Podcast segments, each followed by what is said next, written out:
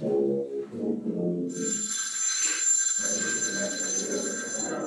you.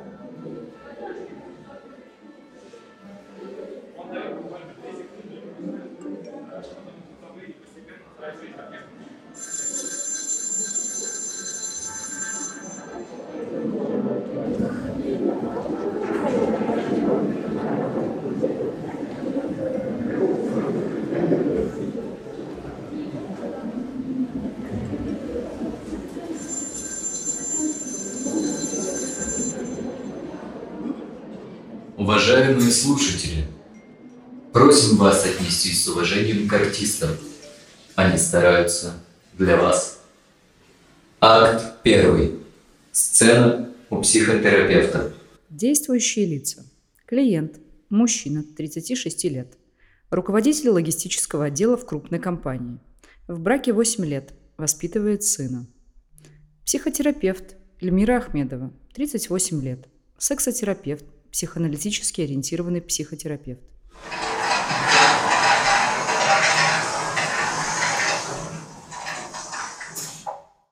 Добрый день.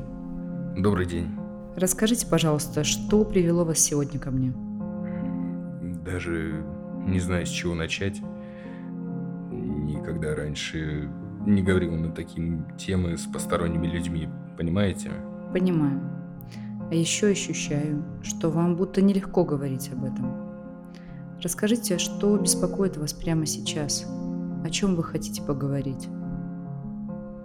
Понимаете, что происходит у нас с женой? Мы женаты 8 лет, и я понимаю последние полгода, а может и год, что она меня не возбуждает. Конечно, я не говорю ей об этом напрямую, но это сложно не заметить. Так как в начале отношений мы занимались сексом почти ежедневно. А сейчас э, раз в неделю, когда понимаешь, что надо, что она требует и ждет. В будние дни я ссылаюсь на усталость на работе, прихожу поздно, сижу порой в офисе и играю в игры на компьютере. Знаю, что дома будет претензии, и объяснять, что валюсь с ног, добывая деньги на нее и на сына, бесполезно. Бесполезно говорить? Ну да. Я знаю, что лучше не понимать эту тему. Жена бурно реагирует, плачет, спрашивает, чего мне не хватает в ней. Уже решил не ввязываться.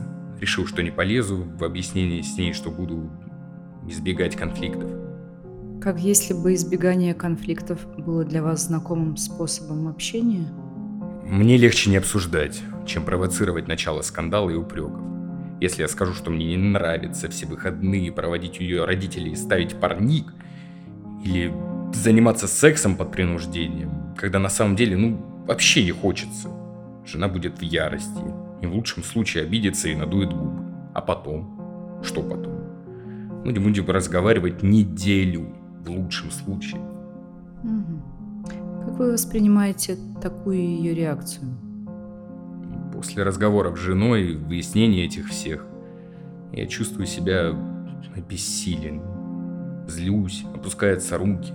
Она как будто считает меня недостаточно мужественным, как бы слабым.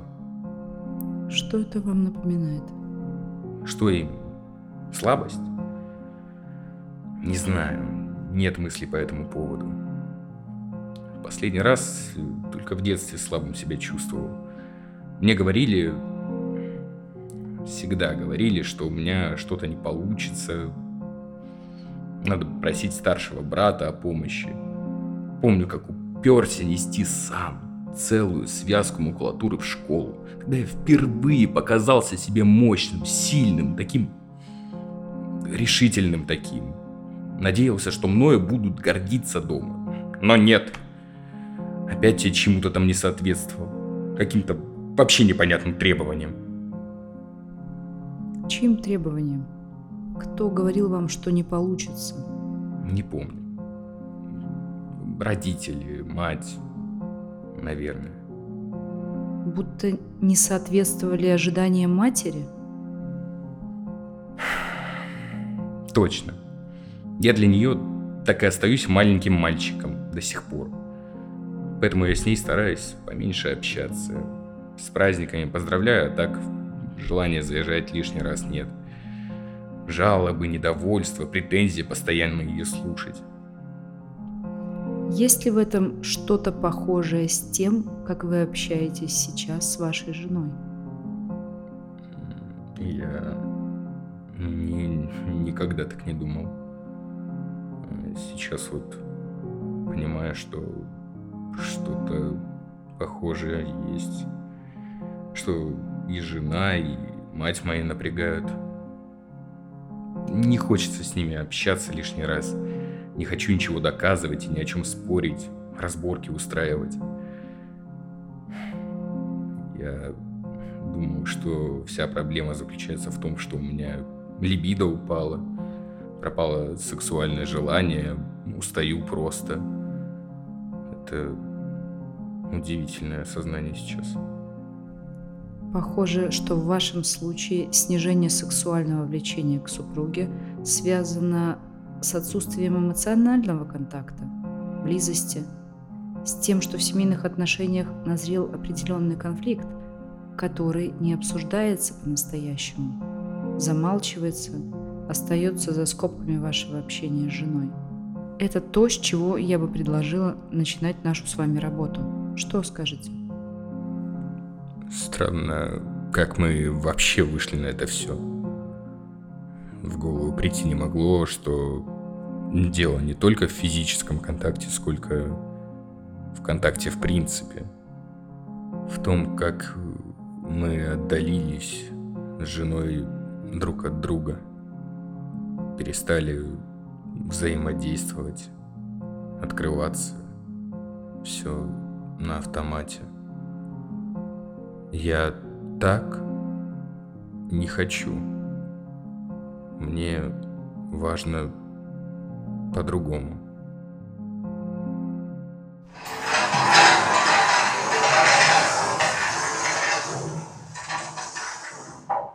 Акт второй. Анализ.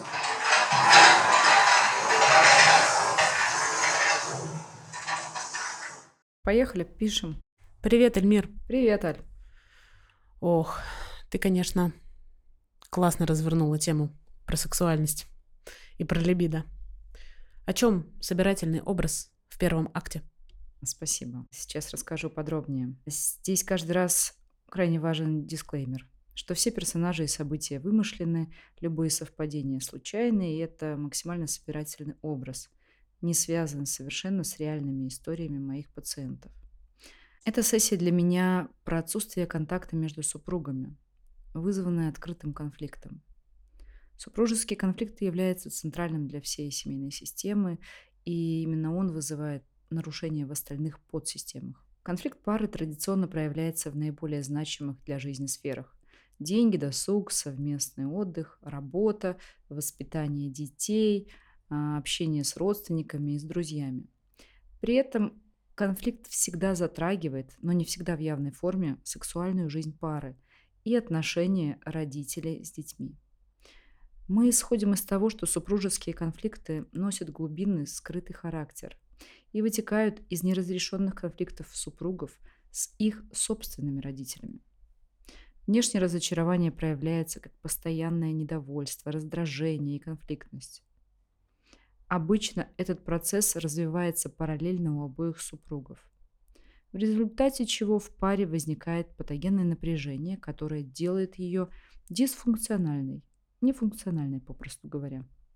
Обида и разочарование берут на себя всю энергию. Справляться с внешними стрессами или решать жизненные задачи становится затруднительно. Многие пары существуют в таком состоянии десятилетия или даже всю жизнь. Какие есть здесь глубинные, скрытые факторы или механизмы этих конфликтов между на самом-то деле любящими, близкими людьми? А, Аль, говоря о семейных конфликтах, мы должны иметь в виду объективное существование различий между людьми. В желаниях, взглядах или потребностях. И одна из главных проблем семейных отношений заключается как раз в том, что люди не принимают различия друг друга – Люди по умолчанию ожидают. Будь как я, думай как я, желай того же, чего желаю я. В конечном счете будь со мной единым целым. И если ты не согласен со мной, то ты плохой или ты меня не любишь. И тогда любовь и согласие будто одно и то же. Если меня любишь, то будешь делать то, чего я захочу. А, знаешь, то, что люди разные, на словах признают все. Однако же на эмоциональном уровне от близких людей ожидается, что они будут иметь те же желания, те же взгляды, те же интересы. И главная причина конфликтов, на мой взгляд, фантазия о слиянии, желание этого слияния, ожидание полного единства во всем в отношении близкого, любимого, дорогого тебе человека.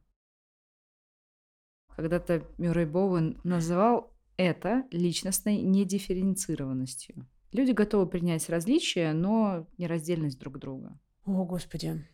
Ну, Мгм. слушай, это очень похоже на желание просто контролировать постоянно. А, да, ты права. И это одна из причин конфликтов. Стремление близких людей контролировать друг друга, вторгаясь в личное пространство, нарушая личные границы. И тогда возникает вполне логичный вопрос, на что имеет право человек в близких отношениях? Деньги, друзья, тайны, свободное время. А Именно поэтому порой брак воспринимается как угроза для личной свободы и перестает выглядеть таким привлекательным. А еще бывает э, банальная борьба за власть. За то, кто в паре важнее, кто главнее, кто принимает финальное решение о том, как потратить деньги, куда съездить в отпуск, как провести выходные. И э, за любое малейшее решение идут сражения. Слушай, здесь на самом деле я уже не первый пишу подкаст. Очень пахнет нарциссами. Не- не- целым букетом, нет? Да, это важный психодинамический механизм конфликтов. Нарциссическая динамика в паре. Э, большинства современных людей выражена нарциссическая потребность в отзеркаливании своей значимости, своей грандиозности. И тогда в близких отношениях человек стремится стать для партнера абсолютно всем. А в итоге нередко чувствует, что не значит для него совершенно ничего. И тут такая динамика от все до ничего. Людям катастрофически не хватает признания, и в большинстве конфликтов появляется нарциссический гнев. Вроде «меня никто не ценит», э, «вам не нравится все, что я делаю», «ты всегда недовольна мной» или «ты все время требуешь чего-то от меня». Слушай, ну тогда, мне кажется, здесь еще и невозможность э, выслушать другого человека. Нарушение, в принципе, коммуникации. Да, это еще одна из причин конфликтов. Это скрытая коммуникация и двойные послания. Для нормального взаимодействия, для нормального общения люди должны открыто и своевременно выражать свои чувства, потребности и ожидания. Прямо в моменте говорить о них. А на самом же деле многие стремятся скрыть свои истинные желания и ведут себя так, как будто близкие должны читать их мысли и быть экстрасенсами. И конфликт нарастает, когда люди говорят одно, а делают другое. Скажем, муж говорит жене, что любит и при этом ей изменяет. И так далее. И многие люди не умеют открыто выражать свои чувства. Любовь ли, страх ли, гнев, несогласие. И учатся этому, что радует в процессе терапии, как правило, длительной терапии. Ты меня сейчас перебила, но мне кажется важным добавить про а, нарциссическую часть. И мне вспоминаются слова Кохута о том, что для нормального развития ребенка необходимо а, удовлетворять две его потребности. В идеальных родителях и в отзеркаливании собственной значимости, грандиозности. И если эти потребности в детстве не удовлетворяются, а у кого не удовлетворялись, то мы можем размышлять о том, как на них происходит фиксация и как в дальнейшем это влияет на возникновение семейных конфликтов. Спасибо большое, что уточнила. Это действительно очень интересно и важно. Я очень люблю, когда терапевты в наших подкастах ссылаются на источники, которые можно почитать.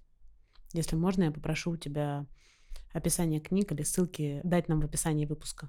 Да, конечно. Как работать дальше с клиентом, которого мы придумали в первом акте? Я думаю, что основное, что предстоит сделать в этой работе, двигаться от внешнего к внутреннему, от явно наблюдаемого поведения нашего героя до скрытых процессов, до того, что остается будто за сценой, за занавесом, и этот занавес мы будем приоткрывать и постепенно исследовать, какие бессознательные процессы стоят за тем, что происходит в жизни героя. Слушай, у тебя большая практика, и я знаю, что у тебя очень много клиентов в принципе. Как часто обращаются люди с подобной проблемой? О том, что они путают отсутствие желания к второй половине с какими-то другими достаточно глубинными и закопанными историями. А, ты знаешь, в моей практике работы с парами это довольно частая история, поскольку в какой-то момент, а, если это не проявляется сразу в начале отношений, то в какой-то момент в паре возникает эта динамика, когда каждый из партнеров ждет а, от другого партнера того, что не надала когда-то мама, или того, что не сделал папа, того, что не обеспечил папа. То есть э, сексолог это не столько про секс, сколько про осознание себя и своих потребностей. Да, я восхищаюсь твоей формулировкой. Да, она очень созвучна с моими мыслями. Эльмир, где тебя найти? Я знаю, что у тебя большая практика, и очень хочется понять, как работать с тобой, как связаться с тобой. Я работаю в психологическом центре Talk to Me на Патриарших прудах.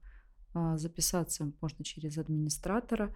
Мы постараемся найти время для каждого, кто готов прийти в терапию. Talk to Me — это дом терапии, куда приходят с любыми запросами взрослые, дети, пары, целые семьи, как на личную, так и групповую терапию. Talk to Me — это объединение квалифицированных и профессиональных терапевтов, Современная школа психологии с лучшими программами подготовки, повышения квалификации, супервизионными терапевтическими группами. Мы вместе с Talk to Me, А2 студия и Корпорация Добра предлагаем бесплатную помощь в подборе психотерапевта и скидку 20% на первую сессию, как очно, так и онлайн. Когда вы звоните в центр Talk to Me, говорите администратору ваше пожелание и промокод по-другому. Подробности и контакты центра мы оставим обязательно в описании, и мы знаем, что можно по-другому. Над спектаклем работали актер театра Виктюка Алексей Галкин, актер Кирилл Даянов, психотерапевт Эльмира Ахмедова, саунд-дизайнер Игорь, просто Игорь, продюсерка Аля Миркина. Все, пока. Пока.